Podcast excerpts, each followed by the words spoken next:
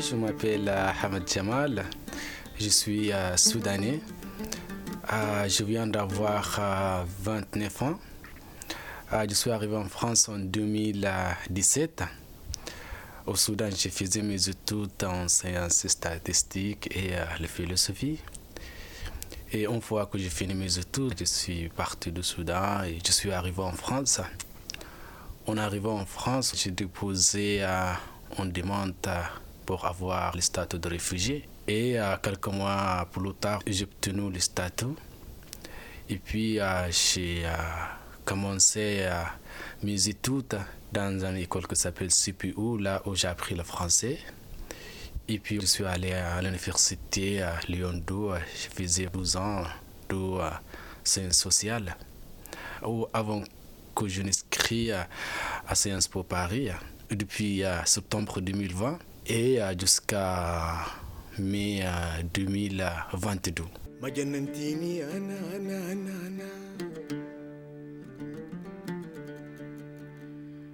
ما بهدلتيني انا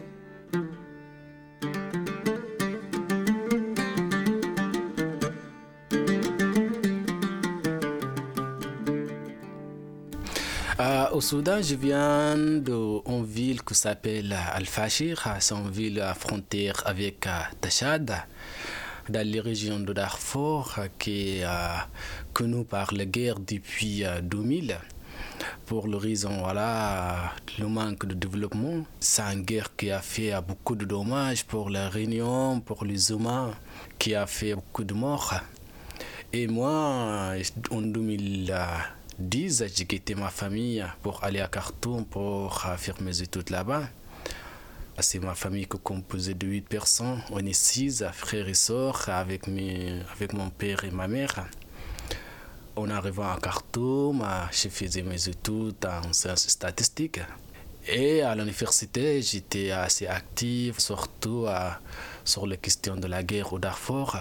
Mais au moment que j'étais en train de faire mes études, là, Al-Bashir qui était au pouvoir, c'est un régime qui était très euh, répressif, très euh, violent, surtout avec les étudiants. Parce que euh, les étudiants ont des places très importantes dans les scènes politiques au Soudan ton quotidien, tu es menacé tout le temps, soit de menacé de virer de l'école ou de l'université sans aucune raison, à part les raisons politiques. Ou bien voilà, que tu sois arrêté à n'importe quel moment, te mettre dans une prison sans jugement, sans explication. Même ta famille n'a pas le droit à te visiter. Et, ou bien ils t'ont assassiné parce que moi, depuis 2010 jusqu'à 2016, il y a moins de 100 étudiants qui ont été assassinés. En plus, la violence dans le scène universitaire qui fait beaucoup de dommages pour les étudiants et quelque chose quotidiennement qu'on le voit. C'est par des milices de, le gouvernement qui rentrent dans le mur de l'université pour faire le, pour faire le port pour les étudiants. C'est chaque jour on voit qu'il y a des gens qui ont blessé, il y a des gens qui sont morts, il y a des gens qui ont arrêté, etc. Et moi j'étais parmi les étudiants qui étaient très actifs. J'avais une place importante dans le d'étudiants. Donc c'est là qui a fait beaucoup de coups pour le régime. J'ai échappé plusieurs fois le tentative d'arrestation. Mon rôle tant qu'étudiant, c'était d'informer des étudiants ce qui vient de l'autre région, de ce qui se passe dans les régions de Darfour, d'assassinats, de génocide, de guerre, de déplacement, de pauvreté, de discrimination, de racisme de l'État, etc. Et aussi essayer de réfléchir sur comment on peut changer cette situation parce que c'est une situation insupportable. Donc notre objectif c'était voilà, de réfléchir collectivement pour qu'on puisse faire un changement radical sur la structure de l'État.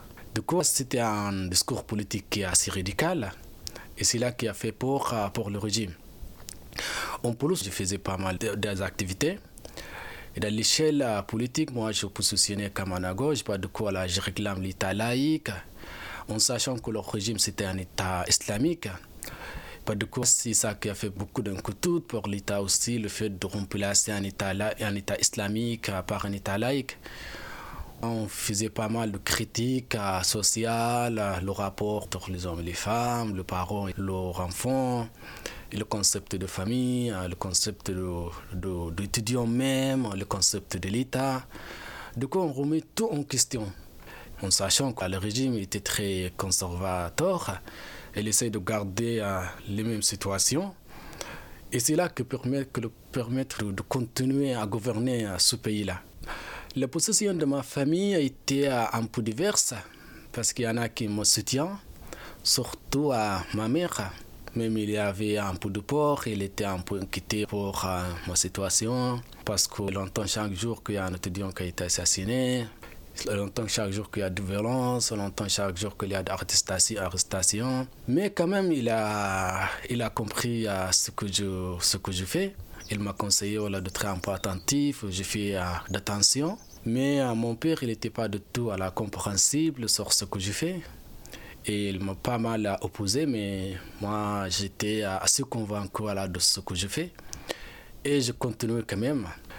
Et à quelques années plus tard, j'ai un frère qui est venu pour me rejoindre à l'université. Lui aussi, il est engagé, mais il était euh, avec, beaucoup avec un peu d'attention. Il n'était pas en première ligne.